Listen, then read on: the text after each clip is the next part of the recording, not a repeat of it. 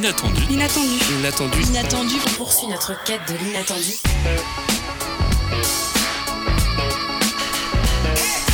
L'inattendu. L'inattendu. Et bonjour à tous, bonjour aux oiseaux, aux poissons, aux passants, aux gens, aux jantes et à vous tous, auditeuris. Vous êtes dans l'inattendu du mardi 20 février, il est 17h, le monde est en mouvement, des conflits, des commémorations, des accusations, des délibérations, de la culture également avec ce soir l'interview d'un artiste qui donnera un concert à Lubu le 29 février prochain, jusqu'à la suspicion d'assassinat d'Alexei Navalny en Russie, sujet de la revue de presse de la semaine. On en reparle tout de suite pour l'heure, vous êtes bien dans l'inattendu. Et pour m'accompagner au micro ce soir à mes côtés, Dan. Salut Dan. Salut Milad. Dan, donc ancienne voix de l'émission Poutiton et qui nous fait l'honneur d'être avec nous ce soir. Également futur chroniqueur de l'émission En attendant Mozart, dont le premier enregistrement se déroulera demain. Dan, merci d'être avec nous. Eh ben, c'est avec plaisir. Et je présente aussi le sémaphore tous les mercredis à 20h. Voilà, Dan, tu, tu, tu, tu voulais bien le préciser. Euh, Dan, qu'est-ce qui nous attend ce soir dans l'inattendu? En première partie d'émission, je reçois en compagnie de Nour et Elliot Jazz, le leader et chanteur du groupe Tankus The Enge, qui viennent se produire à Lubu, à Lubu pardon, le 29 février prochain. Un concert pour les petits et les grands, un échange que vous pouvez d'ores et déjà trouver sur syllab.fr. Dans le second moment de l'inattendu, le reportage de la rédaction évoquera la dégradation des conditions de travail des AESH, la difficulté des professeurs d'accueillir les enfants en situation de handicap et celle des parents pour qui les listes d'attente sont très longues s'agissant des IME. La revue de presse du jour s'intéresse au traitement médiatique de la mort de l'opposant à Vladimir Poutine, Alexei Navalny, mort dans un centre pénitentiaire du district autonome Imalo-Nenet dans le Grand Nord russe. Et il y a une troisième personne avec nous dans le studio. Et oui, c'est l'heure de notre habituel flash de la rédaction du 20 février 2024, présenté ce soir par Alice. Julien Assange continue son combat contre son extradition vers les États-Unis. Incarcéré au Royaume-Uni, ce lanceur d'alerte risque 175 ans de prison s'il est, envoyé aux États-Unis. Accusé d'avoir fondé Wikileaks, une organisation à but non lucratif qui publie des documents classifiés provenant de sources anonymes mais vérifiées, Julien Assange est devenu l'ennemi d'une des plus grandes puissances mondiales. Marine Le Pen sera présente à la panthéonisation de Misak et Méliné Manoukian. Mercredi 21 février, soit 80 ans jour pour jour après leur mort, Misak et Milene Manouchian, un couple de résistants apatrides communistes lors de la Seconde Guerre mondiale, vont entrer au Panthéon. La venue de la chef du Rassemblement national est fortement critiquée par la gauche, le comité de soutien de, de cette panthéonisation et même Emmanuel Macron. Pour rappel, le Rassemblement national est un parti d'extrême droite fondé par un ancien Et dont certains membres sont des négationnistes. Le centre hospitalier de la Réunion est en pleine crise. Trois mois après la grève du personnel du centre hospitalier universitaire de Lille, une réunion d'urgence s'est formée ce mardi pour parler de la situation de l'hôpital. L'établissement public aurait un déficit de plus de 50 millions d'euros, sans compter les charges sociales toujours impayées qui s'élèvent à près de 37 millions d'euros. Une situation dangereuse pour les soignants et les patients, rappellent les membres de l'hôpital.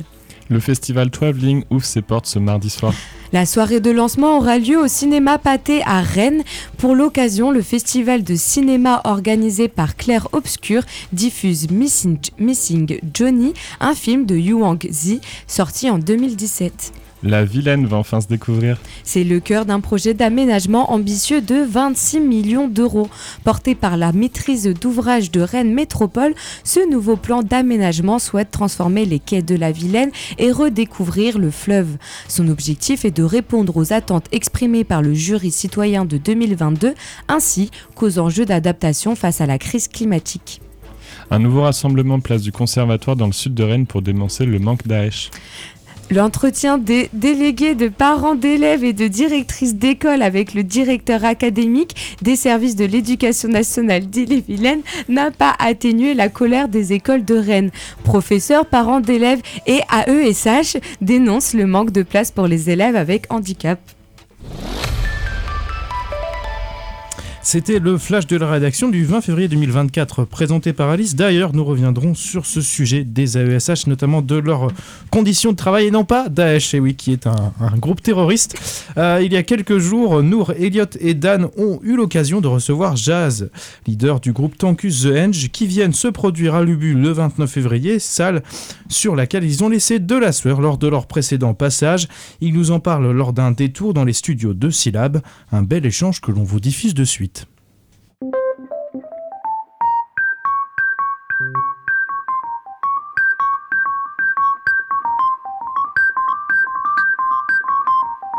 Avec euh, Tank euh, bah nous, c'était une envie qu'on avait de recevoir parce qu'on avait passé un super concert avec euh, Dan en 2021 en clôture des trans musicales. Euh, on s'en rappelle bien. Puis quand on a vu cette petite date du, 29, du 28 ou 29 février 29 février. 29 février pour fêter les 10 ans de la sortie du premier album.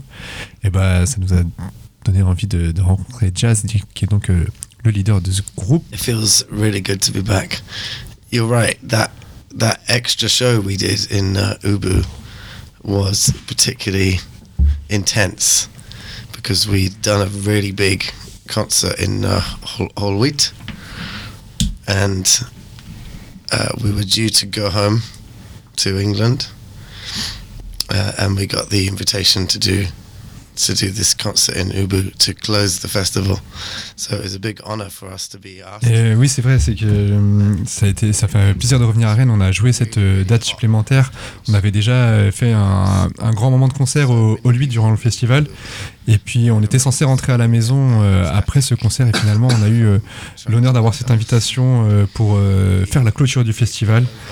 Et il faisait très très chaud dans la salle, les gens étaient euh, extatiques, on dit en anglais. Euh, il dit being over, ils étaient un peu au-delà de, bah, de, de soi-même quand, quand, on a vécu 3-4 jours de festival. Et donc c'est un grand plaisir de revenir ici à Rennes pour euh, refaire une date à l'UBU. Alors je vous avoue que moi je viens à peine de découvrir le groupe en début de semaine et j'ai des questions un peu plus générales concernant vos styles de musique. Comment le définirez-vous That's a very good question. uh, I try not to. I, I try to make music that you don't describe because um, music, our, our, music is is like loud storytelling. you know, and it its its foundation is in its foundation is in rock and roll. Okay. Definitely, but we take influences from so many different places.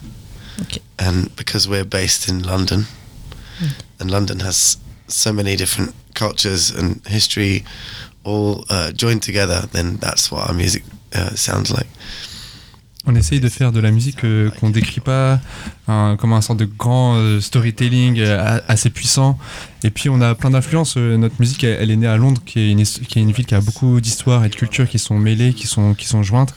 Et puis en fait, j'ai envie que les gens se sentent un petit peu comme à la fête foraine. Jazz nous le dit en français, fête foraine, et qu'on se sente comme dans, un, dans des grandes montagnes russes que que bah, en fait dans ce groupe on joue tous et tout, enfin tous des, instruments. Il n'y a pas de, il a pas de d'ordinateur, même si la technologie peut faire euh, bien des, belles choses. Mais l'envie c'est de, partager ça en live, en, direct, en vivant et, et c'est assez excitant de, pouvoir le réaliser sur scène. Le dernier album qui date de 2020 et que tu joues aussi en solo s'appelle Luna Park. Euh, Qu'est-ce que Luna Park signifie? Est-ce qu'il y a un rapport à la fête foraine? So, Luna Park is a is many many things. It, it's a it's a, a, a fête foraine, yeah, but it's also a metaphor for a place where we can we can go if if we're the eccentrics, the the artists, the queer community, the, the, the people that don't always feel like we fit in in a normal uh, normally grey existence which is sold to us. Alors, Luna Park, c'est plein de choses. C'est une fête foraine, euh, mais c'est aussi une métaphore. C'est un endroit pour les excentriques, pour les, les, queers, pour les artistes, pour tous ceux qui qui fit pas à l'intérieur, enfin, qui, qui, qui, qui, peuvent pas rentrer dans, les cases et qui se sentent pas bien dans, cette existence euh, grise.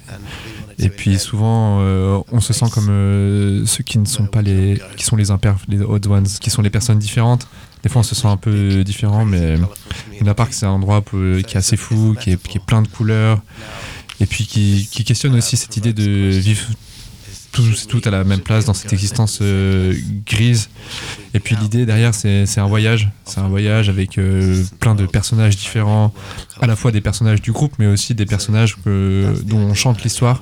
Et puis bah, les personnages du groupe et les personnages dont on chante l'histoire se retrouvent à Luna Park. uh, Luna Park. Tu parles beaucoup de, de voyage euh, quand on parle de ta musique. Et puis euh, je lisais euh, que, que tu avais lu un peu Jack Kerouac. Et puis je vois aussi des influences de, la Nouvelle-Orléans. Ta musique, elle se compose aussi euh, par des voyages que tu as fait? Yeah, definitely. Traveling is such a huge part of what we sing about. We have two band members from Wales, from Pigal, and uh, two band members from Brazil. And my own grandfather came from the island of Cyprus to to the UK. So the the idea of journeying is, is such a big point in our story. And we travel more than any other British band in France. We're, we're on the road for 150 days every year. So we live out of luggage, really. The, Oui, voyager, ça fait partie de notre ADN. On, a des, membres du, groupe qui, viennent du Pays de Galles, du Brésil. Euh, moi, mon grand-père vient de Cyprus, une île qui est au, au- au Royaume-Uni. Et puis, euh, nous, on, a vraiment cette idée du voyage, euh, plus que n'importe quel autre groupe anglais. On a on fait plus de 150 euh, enfin, dates par, par an. Et puis, bah, vraiment, on vit dans, on vit dans nos bagages. Et puis, tu parlais de la Nouvelle-Orléans. C'est vrai que j'ai pu aller à, Nashville, dans le Tennessee, en 2013 pour enregistrer ce premier album. Et on a eu l'occasion de, de pouvoir rouler jusqu'à la Nouvelle-Orléans. On a pris un, un vieille autoroute, des, des vieilles routes. Et euh, on est allé dans des, dans des petites villes, des petites villes euh, du blues. Et on a fait deux concerts dans la Nouvelle-Orléans. Et c'est là que j'ai appris que le piano pouvait être groovy et, pouvait donner beaucoup d'émotions. Il y a des artistes comme euh, Dr. John, Booker, Henry Butler, euh, qui, m'ont donné tous, enfin, qui m'influencent. Et quand on est revenu euh, à Nashville, bah, j'ai gardé les yeux ouverts sur ça, sur cette pratique du piano euh, groovy, émotionnel, issu du blues. Et ça, je le garde encore. Tu parlais aussi de, littérature, de Jack Kerouac. J'ai lu sur, euh, sur la route et je l'ai volé quand j'avais 15 ans. Je sais pas pourquoi. euh, je suis pas forcément fier d'avoir euh, volé un bouquin. Et j'ai gardé ce- ce- cet ouvrage pendant, pendant des années. Et puis je crois que c'était une histoire, genre je l'ai oublié, dans, un, oublié dans un dans avion. un avion. Et depuis j'en ai, j'en ai deux copies. Mais je lis aussi beaucoup d'autres artistes euh, de la, du début de la littérature américaine, comme William Burroughs, Hemingway. On a parlé aussi de, de Merville, et, qui, a, qui a écrit euh, Moby Dick. Et tout ça, c'est c'est une sorte de civilisation très belle, un peu folle. Et d'ailleurs, Merville euh, a écrit Taipi, c'est un, un- un truc qui s'écrit T-Y-P-E-E E en 1846. Et c'est l'histoire d'habitants d'une forêt. Et donc, ce personnage va rencontrer dans les habitants, habitants de la forêt. Et il tombe amoureux d'une personne. Et finalement, euh, il la quitte, il revient pas. Et il regrette ça tout le temps. En tout cas, il y a une influence de la littérature, de la poésie, et certaines dans, mes chansons. Mais ce qui est important, c'est de, lire plus que d'écrire. Faut, faut lire plus que, que. And songwriting, book writing, poetry, you have to read more than you write.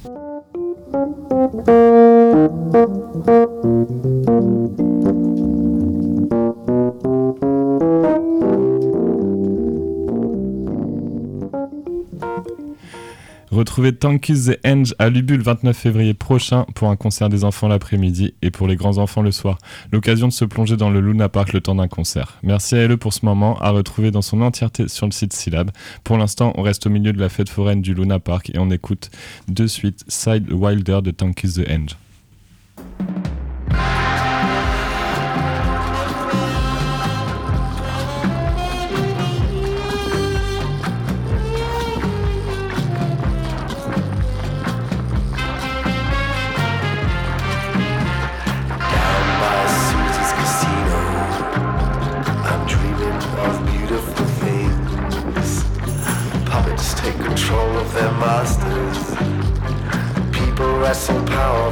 Kings. Alarm bells force a rude awakening. The valley is becoming a lake. Down by Susie's casino, my final gamble I start to make. Oh, Susie Sidewinder, you got me gritty like a Cheshire cat. How come the blues just never find you?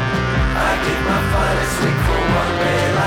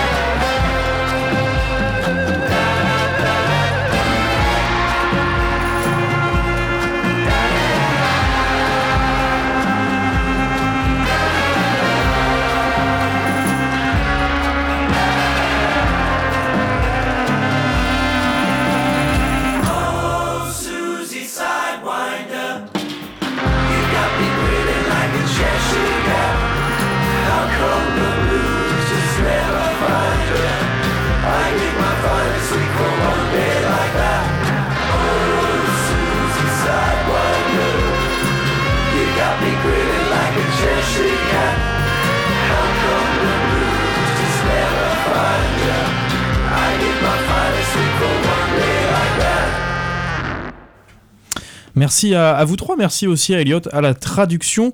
Euh, un mot à rajouter peut-être, euh, Dan, euh, si ce n'est d'aller voir le, le concert Ouais, le c'est ça. 29 à Allez prendre vos places, il y a même les tarifs sortir vu que c'est une production de Lubu. Donc euh, si vraiment vous voulez passer une très bonne soirée, un très bon concert, allez voir Tankus Challenge. Moi j'en ai gardé des très bons souvenirs.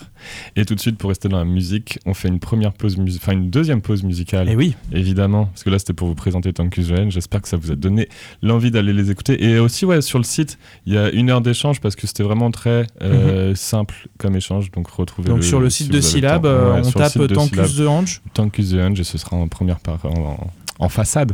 Très et bien. vraiment, c'était un très bel échange, donc je vous invite à aller l'écouter. Et tout de suite, deuxième pause musicale. Deuxième pause musicale. Your Fire de Magad et... Oh, c'est dur ça encore. C'est dur, c'est dur. Magdalena B. Ah, Et euh, je crois qu'on est toujours. euh, dans l'inattendu.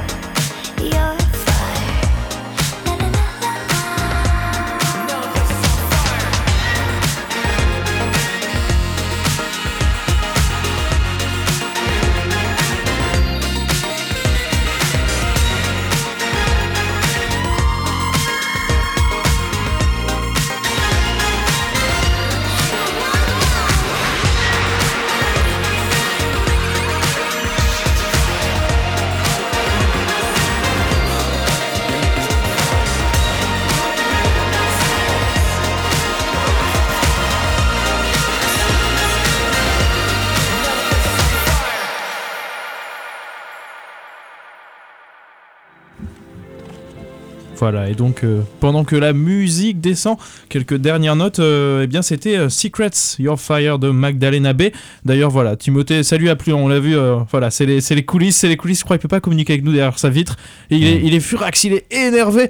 Non, non, bien sûr, en tout cas, vous êtes toujours dans l'inattendu, toujours avec Dan. Et oui, et dans la deuxième partie d'émission, le reportage de la rédaction évoquera la dégradation des conditions de travail des AESH, euh, la difficulté des professeurs d'accueillir les enfants en situation de handicap et celle des parents pour qui les listes d'attente sont très longues s'agissant des IME. Mais avant cela, c'est l'heure de la revue de presse de la semaine. Vous êtes toujours dans Inattendu. l'inattendu. Inattendu. C'était vendredi 17 février, nous apprenions la mort de l'opposant russe à Vladimir Poutine et Alexei Navalny dans un centre pénitentiaire loin de tout, dans le district autonome du Yamalo-Nenetsy. En pleine Sibérie, ce territoire s'étend sur 769 250 km, soit plus de deux fois la superficie de l'Allemagne pour une population de 549 000 habitants, soit la population du Doubs dans l'Est français. Ça mérite un petit calcul. Ce qui nous donne 1,4 habitants au kilomètre carré. Comme le rappelle un article du Monde trois jours après le décès de l'opposant, celui-ci avait été transféré au début du mois de décembre dernier alors qu'il se trouvait dans la colonie pénitentiaire de l'oblast de Vladimir, à 250 km à l'est de Moscou où il était jusqu'alors détenu. Cette fois-ci, la distance joue en la faveur de l'État russe et en défaveur des proches d'Alexei Navalny, comme pour son avocat, qui avait quelques difficultés pour se rendre aux côtés de l'opposant, difficultés pour trouver un avion ou pour prendre un train quand il s'agit de faire 48 heures sur les rails. L'avocat français d'Alexei Navalny, William Bourdon, s'est d'ailleurs exprimé sur France 24 après le refus des autorités russes de restituer la dépouille de l'opposant à ses proches. Les autorités russes ont annoncé conserver le corps de Navalny pour au moins 14 jours pour expertise chimique. Pour William Bourdon, ce refus de remettre la dépouille au prétexte de nouveaux examens accrédite l'hypothèse d'un empoisonnement et la volonté des tueurs et du pouvoir criminel à Moscou de faire toutes les falsifications et les manipulations possibles pour effacer les traces de l'empoisonnement et tenter d'objectiver le fait qu'Alexei Navalny serait mort d'un accident cardiaque ou autre chose. C'est à nouveau un article du Monde qui rend compte de la stupeur des États à l'échelle internationale. Pour le pensionnaire de la Maison Blanche, Joe Biden, Vladimir Poutine est responsable de la mort d'Alexei Navalny, quand pour David Cameron, chef de la diplomatie britannique, le président russe doit rendre des comptes. Des accusations à travers le monde à l'encontre de l'opposant russe, mais également de nombreux hommages. Un article du Figaro recense plusieurs rassemblements de Saint-Pétersbourg à Washington, mais aussi à Varsovie en Pologne ou encore à Vilnius en Estonie. Des images de ces manifestations montrent plusieurs pancartes demandant à ce que justice soit faite et accusent le Kremlin de meurtre. Mais tout le monde n'est pas sur la même longueur d'onde. Anna Colin Lebedev, maîtresse de conférences en sciences politiques dans une tribune au Monde, montre le décalage dans la perception de la mort de l'opposant entre les Russes et les Ukrainiens. Là où les Russes font le choix du recueillement, les Ukrainiens, écrasés par l'inquiétude et la fatigue, n'ont pas un mot pour l'opposant ou pour commenter ironiquement sa mort. Il faut dire que la cote de popularité d'Alexei Navalny en Ukraine n'est pas très haute en raison des propos qu'il a tenus au moment de l'annexion de la Crimée en 2014 sur la radio Echo de Moscou. La Crimée restera une partie de la Russie et ne ferait plus dans un avenir prévisible partie de l'Ukraine, disait-il. Avec la mort de Navalny, on peut ainsi s'interroger sur l'opposition que trouvera Poutine sur son chemin pour les futures élections du 17 mars 2024, ou quand Ouest France parle de faux opposants autorisés à participer. Ouest France dresse ainsi le portrait du candidat Leonid Slutsky du Parti libéral-démocrate de Russie qui dit ne pas appeler à voter contre Poutine. Je ne lui enlèverai pas de voix, dit-il. La dernière image d'Alexei Navalny restera donc celle de sa dernière audience en visioconférence dans le cadre de ses procédures contre l'administration pénitentiaire.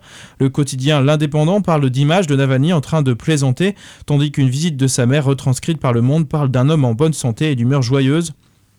Le combat continue comme relais Libération par le biais de sa compagne et veuve Yulia Navalnaya, qui a publié une vidéo sur les réseaux sociaux hier en fin de matinée. Elle y rappelle l'importance de continuer à se battre plus durement et plus férocement qu'auparavant.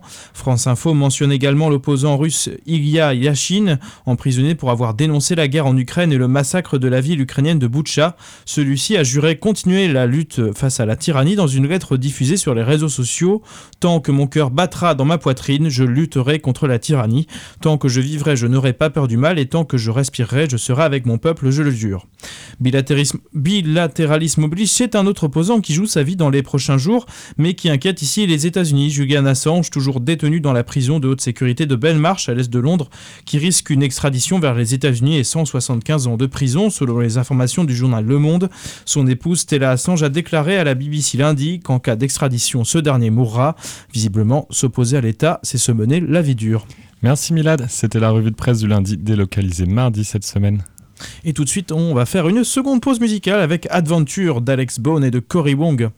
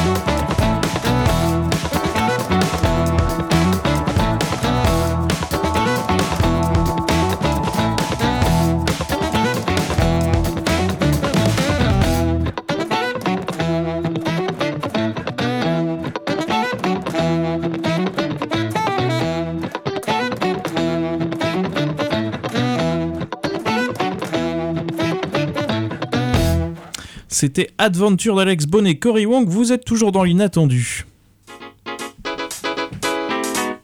L'inattendu sur syllabe, 17-18h. Et bon courage Dan. Yeah Depuis la semaine dernière, plusieurs écoles primaires de Rennes se sont mises en grève pour dénoncer le manque d'AESH, immobilisation d'AESH, de syndicats d'enseignants et de parents, dénonçant le manque de personnel pour encadrer les enfants en situation de handicap, a lieu aujourd'hui même. Un système en retard avec un corps enseignant, des parents et des enfants à bout de souffle, et des accompagnants accompagnantes des élèves en situation de handicap surmenés. Stéphanie, AESH depuis 12 ans, dont 8 ans en CDD, déplore une dégradation de leur service. Normalement, dans, le meilleur des mondes, normalement j'ai un enfant euh, avec qui je devrais être 24 heures par semaine, c'est-à-dire bah, pendant tout le temps scolaire. Euh, donc cet enfant est en CP. Et j'ai un, un autre élève euh, avec qui euh, je suis devrais être 18 heures. Donc 24 plus 18, ça fait pas 24. Et donc... et donc, euh, je me partage entre les deux. Donc, euh, le matin, euh, je suis jusqu'à 11h avec le premier élève qui est en CP, qui est autiste. Et en deuxième à partir de 11h jusqu'à jusqu'à 16h15, je suis avec la deuxième qui a des troubles de l'apprentissage. Et nous, on n'est pas formés à ça, on n'est pas éducateur spécialisé. J'avais rien, on me met dans un couloir sans matériel, sans rien. C'était affreux, quoi. Et euh, l'enfant n'avait pas sa place dans la classe non plus parce qu'il n'était pas à l'aise. Le bruit le dérangeait, il était dangereux pour les élèves. Euh, L'enseignante, euh, elle, souvent bah, euh, nous mettait un petit peu dehors parce qu'on dérangeait sa classe. Euh, L'enseignant ne sait pas toujours non plus comment s'en occuper parce qu'ils ne sont pas formés pour ça à l'INSPE. Donc euh, voilà, c'est un grand manque de formation. Et puis voilà, en fin de compte, une place en IME coûte cher. Donc on les met à l'école publique et ça coûte, ça coûte 10 fois moins cher. Donc voilà, quoi, c'est la solution, la facilité, mais pas pour l'enfant. C'est vraiment, c'est c'est c'est contre contre-productif pour ces enfants-là. J'ai accompagné des, euh, des enfants, souvent des autistes non, non verbaux. Et, euh, et là, clairement, c'était, euh, ils étaient en souffrance, nous aussi. Ils ne voulaient pas rentrer dans la classe. Donc j'étais souvent dans le couloir, sans matériel, parce qu'il n'y a pas de matériel. En fin de compte, en- notamment, j'ai en tête la situation d'un enfant, d'un Turc, qui était en CP. Euh, J'avais suivi en maternelle l'année précédente, où là en maternelle c'était quand même un peu plus facile parce que j'avais tous les, le- le- euh, les jouets, le matériel, donc j'allais me servir, j'avais l'espace. Mais arrivé en CP, ben, on s'est retrouvé dans un couloir devant une table et euh, j'avais pas de matériel du tout. Donc j'ai dû aller demander aux enseignants, aux parents d'élèves s'ils avaient du matériel à me prêter, des, des puzzles en bois, des choses comme ça. Sinon je créais moi-même. Des, des, comment, des, euh, fiches, euh, je, je- je découpais, je collais. Et, euh, et cet enfant-là était en souffrance parce qu'à partir de, de 10h30, 11h, eh ben, il commençait à pleurer parce qu'il n'avait pas sa place, il voulait pas rentrer dans la classe, il avait- le bruit le dérangeait, il faisait des allers-retours en diagonale et c'était insupportable. Il devenait violent avec les élèves, avec moi. Et, euh, et on avait des parents qui n'étaient pas très à l'écoute non plus et euh, qui nous laissaient euh, en souffrance. Clairement, oui, c'est compliqué parce qu'on met, on met tout le monde à défaut. On nous impose des, des enfants qui n'ont pas leur place et ils n'ont pas leurs soins parce qu'avant tout, avant l'éducatif, il y a le soin et le soin, ils l'ont pas. Ils l'ont pas. Donc, euh, on nous demande de faire du pédagogique alors que le soin n'est pas là. Donc, on peut rien faire. Tout le monde est en souffrance. L'enfant, le sent, hein, mais nous, on est impuissants. On est obligé d'être présent, mais euh, euh, tout, le monde perd son temps, en fait. hein. D'ailleurs, l'école primaire Villeneuve s'était mise lundi 4 décembre 2023 en grève pour alerter sur le manque de soins pour les élèves en situation de handicap, pénalisant les enfants, mais aussi le corps enseignant. L'attente en Ille-et-Vilaine peut durer jusqu'à 5 ans. On écoute Valérie Lamour, enseignant du premier degré dans le nord du département, et le secrétaire départemental d'UNSA Éducation d'Ille-et-Vilaine, UNSA étant l'Union nationale des syndicats autonomes. Actuellement, pour être clair, on est obligé de donner des chiffres sur le département, sur l'île-et-Vilaine, sur le 35, on a 1000 élèves, 1000, c'était 1000 l'année dernière, peut-être un peu plus, qui attendent d'être en structure spécialisée, des structures spécialisées qu'on appelle ITEP ou IME. Donc ce sont des élèves qui ont besoin de soins psychologiques. Sont des élèves qui ont des troubles psychiatriques, qui ont vraiment besoin de soins. Et ces élèves, n'étant pas en structure, n'ont pas ces soins. Et ils sont donc dans nos classes ordinaires et ils font souffrir, en fait, ils souffrent et ils font souffrir tout le monde. Donc c'est une situation qui devient vraiment difficile sur le département, oui. Alors ne pas être dans une classe spécialisée, c'est euh, ou de ne pas avoir de soins. En fait, ce sont des élèves qui sont qui sont en souffrance. Donc du coup, ils sont étant en souffrance, ils ne peuvent pas se, ils ne peuvent pas suivre un programme euh, euh, classique. Ils ont ils ont besoin d'avoir des, des structures en petits groupes, d'avoir une personne qui s'occupe d'eux, d'avoir d'avoir des endroits pour canaliser leur énergie. Donc euh, en fait, ils génèrent une souffrance autour d'eux. Et alors une, autre un autre paramètre que vous devez savoir, c'est donc que depuis quelques années, on recrute euh, dans les écoles des AESH. Vous connaissez donc les AESH, ce sont euh, des, personnels qui sont recrutés pour les, les élèves qui ont normalement, qui sont reconnus handicapés, qui ont été reconnus handicapés par la maison départementale du handicap. Et quand on est reconnu handicapé, on, on a une AESH pour être aidé. Mais ces enfants-là, on n'est pas dans l'ordre du, handicap, parce qu'on est dans l'ordre des troubles psychiatriques. Ils ont besoin de soins. Mais comme on ne sait pas les gérer dans les classes, on met ces AESH à s'occuper de ces enfants. Quand il y a une AESH, parce que là aussi c'est un autre problème, mais on va quand même le, dire, les AESH sont mal payés. Ce sont des, personnes qui, sont payées 550, 600 euros aussi euh, mensuellement, et qui, euh, qui sont aussi mal reconnues, mal formées. Donc c'est très difficile. Elles sont vraiment en souffrance, elles aussi, devant ces élèves. Elles n'ont pas de formation en plus, donc elles ne savent pas comment faire. Donc très souvent, quand on se promène dans les écoles, on voit des AESH qui, qui se baladent dans les couloirs avec un élève ou deux, et ils les suivent en essayant de faire au mieux pour que l'enfant euh, ne se blesse pas ou ne blesse pas quelqu'un d'autre ou ne mette pas en danger quelqu'un d'autre. En fait, c'est ça, ce sont les enfants qui se mettent en danger aussi. Il y a cette notion de danger qui est importante de dire parce qu'ils se mettent en danger et ils mettent en danger les autres qui sont autour d'eux. Euh, je vais prendre un exemple pour être très clair, comme ça ça va parler à tout le monde. Il y a encore euh, dix jours de ça, on a un élève qui est en, en attente d'ITEP qui a pris un couteau, un couteau de et qui a passé le couteau sur la gorge d'un autre enfant devant tous les élèves et devant les enseignants qui sont là. C'est une situation très violente, c'est un enfant qui en plus pourrait passer à l'acte, sa mère le sait, elle sait qu'il a besoin de soins et il n'a pas de place en structure spécialisée. Et là, on a eu un peu la même chose que ce qui se passe à, à l'école de Villeneuve. Les parents étaient prêts à même empêcher que cet enfant vienne dans l'école parce qu'ils considèrent que leur enfant est en danger. On a de plus en plus de cas comme ça. Euh, c'est vrai que c'est un sujet qui me touche, donc j'ai un peu de mal à m'arrêter quand je commence, mais euh, les enseignants ont, à leur disposition un outil qu'on appelle euh, le registre santé-sécurité au travail. Et donc quand ils ont un, souci dans leur classe, ils passent par cet outil pour euh, faire remonter leurs difficultés de terrain. On appelle ça une fiche SST, santé-sécurité au travail. 80% des fiches santé-sécurité au travail parlent de cette souffrance de ces enfants qui violentent dans leur classe. Et face à cette souffrance, l'administration ne peut rien faire, puisque de toute façon, on manque de place sur les structures spécialisées. Donc il faut qu'au niveau national, la politique qui est, qui est, mise en place change, qu'on change vraiment de braquet. Et ça ne va pas du tout avec ce que vient de dire notre ministre sur le choc des savoirs. Une situation compliquée pour les professeurs, pour les AESH, mais aussi pour les parents. On écoute Julien, papa de Louis, 6 ans. Il est né avec une fente lamiale et palatine, sans palais et sans liaison entre sa bouche et sa mâchoire. C'est son école primaire qui s'est rendu compte qu'il y avait des comportements qui n'étaient pas adaptés à l'école. Du coup, suite à ça, bah, il a fallu faire tout un tout un parcours. Donc, il a fallu euh, il a fallu faire euh, de l'orthophonie. Donc là, on a été trois mois sur liste d'attente euh, chez, un, chez une orthophoniste qu'on avait appelée à côté de chez nous, qui nous a dit au final au bout de trois mois qu'elle pouvait pas le prendre parce qu'elle n'était pas euh, euh, compétente en fait pour euh, pour accueillir les les soucis potentiels de lui. En parallèle, on avait fait un bilan aussi euh, neuro euh, neuropsychologique, euh, donc euh, qui avait euh, qui avait décelé des troubles euh, euh, de l'autisme. Et donc, euh, on a attendu peut-être 4 mois, avant, 4-5 mois avant de, de, de pouvoir commencer l'orthophonie.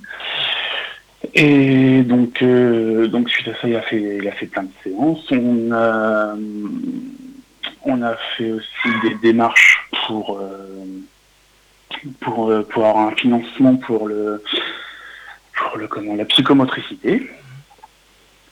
Et donc euh, voilà, suite à ça, tout le monde s'est accordé à dire que lui avait des troubles euh, autistiques. Euh, euh, on a eu des rendez-vous avec la, la génétique, donc on est en attente de résultats, mais en fait, on aurait, euh, Louis aurait le, le syndrome du X fragile. Les enfants ayant le syndrome du X fragile ont des retards globaux de développement avec d'autres symptômes propres à chaque enfant. Vous l'aurez compris, c'est un parcours long et complexe pour poser un diagnostic, mais également pour être ensuite accepté en école adaptée. On a fait une demande à l'MDPH pour qu'ils soient maintenus en grande section. Parce qu'autrement, Louis, cette année, aurait été en CP, donc euh, puis c'est c'est pas du tout, euh, pas du tout adapté pour lui. Donc, on a fait une demande pour qu'il soit, euh, pour qu'il puisse rester en grande section, parce que l'école d'elle-même ne peut pas le maintenir. Euh, donc, ça a été accepté par la MDPH et donc du coup, il est en école, euh, en école primaire euh, dans le public. Bah, du coup, il, a une- il avait une, il a une AESH depuis, euh, depuis octobre l'année dernière. Donc, euh, une personne qui l'accompagne au quotidien. Euh, nous, on a eu de la chance, c'est qu'en fait, c'était euh, c'était une personne qui était très bien formée, parce qu'elle était éducatrice avant, donc elle connaissait tous les problèmes autistiques et tout ça, donc elle était formée à tout ce genre de choses. Donc, ça nous a beaucoup, euh, on va dire, ça, on a eu de la chance euh, d'avoir une personne comme ça. Et donc, du coup, donc là, c'est vrai que était, il était bien accompagné. Après, vrai que le personnel euh, enseignant n'est pas du tout formé à ce genre de choses. hein. Avant qu'elle arrive, c'était, c'était très compliqué. Euh, pour lui, les journées, en fait, euh, il, il divaguait dans l'école et il faisait pas grand-chose de ses journées, quoi, parce que bon, bah, les, les professeurs sont pas formés à ce genre de problème et, et pas forcément le, temps et le personnel pour s'en occuper en permanence. L'IME, c'est la, solution ultime en fait. Euh, on a fait la demande, euh, donc on a fait une demande en, mai auprès de la MDPH parce qu'on peut pas en fait faire les démarches directement auprès d'une IME, il faut que ce soit validé par la MDPH. Donc on a eu la validation en mai, donc on a tout de suite fait les papiers, euh, enfin fait les, les dossiers d'inscription pour un IME. Et donc là en fait on est dans l'attente, on est dans l'attente, on est sur liste d'attente quoi. Là, il était censé passer en commission. Il y avait beaucoup de commissions au mois de novembre pour les IME, euh, euh, pour tous les cas d'urgence en fait. hein, les- euh, mais en fait, on n'a pas de nouvelles. Moi, j'ai essayé d'appeler, euh, enfin les IME, j'ai pas essayé de les appeler, mais on a une, euh, les professeurs référentes qu'il y a au niveau des, des écoles euh, qui s'occupent de ça justement. J'ai essayé de la joindre, mais en fait, elle était tellement débordée qu'elle a pu me contacter quoi. Donc, euh, le truc, c'est qu'on on nous demande beaucoup de, beaucoup de papiers, beaucoup de dossiers. Il faut toujours refaire euh, et refaire des papiers euh, pour plein de choses. Et, et finalement, après, une fois que tout est fait, que voilà, euh, enfin, vous avez tout fait dans les temps, on vous dit que bah, euh, de toute façon, il faut, pour l'instant, il faut attendre parce qu'il n'y a pas de place, tout simplement. Donc, euh, c'est vrai que c'est un peu compliqué à gérer parce qu'on sait que bah, son enfant n'est pas dans une situation optimale pour pouvoir se développer correctement en étant dans une école, on va dire, classique. Et donc, euh, ouais, c'est un peu, un peu compliqué à gérer. Quoi. Euh, ma, ma compagne, du coup, travaille, euh, travaille en journée. Euh, et moi, je travaille de nuit, du coup, pour pouvoir être présent euh, euh, le, le matin pour l'emmener à l'école, pour pouvoir être présent le soir pour aller chercher. Et puis, euh, et puis l'emmener à ses rendez-vous. Quoi. Ce mardi 20, un rassemblement a d'ailleurs lieu, un départ de chaque école à 16h15. Puis le rendez-vous est donné au conservatoire avec toute la communauté éducative, enseignants, enseignantes, parents, AESH, ASEM, périscolaire, etc. Elle sera suivie d'une AG avec élus, syndicats et parents d'élèves. Une autre mobilisation aura lieu le 15 mars. C'est la fin de cette émission d'Inattendu. L'occasion euh, également de rappeler que nous serons euh, au festival Travelling vendredi Et et, oui. euh, et en vacances la semaine prochaine. c'est toujours bien de le rappeler. Donc rejoignez-nous vendredi sur le plateau. Bah, bien sûr Vous n'aurez peut-être pas le micro. Non, ok. Et ce soir à 19h, retrouvez l'émission En attendant Godard, l'émission de cinéma de syllabes. Et à 20h, sortez les briquets avec la meute de sortez les briquets. On remercie euh, Timothée à la technique ce soir et on vous souhaite une bonne soirée sur Syllab.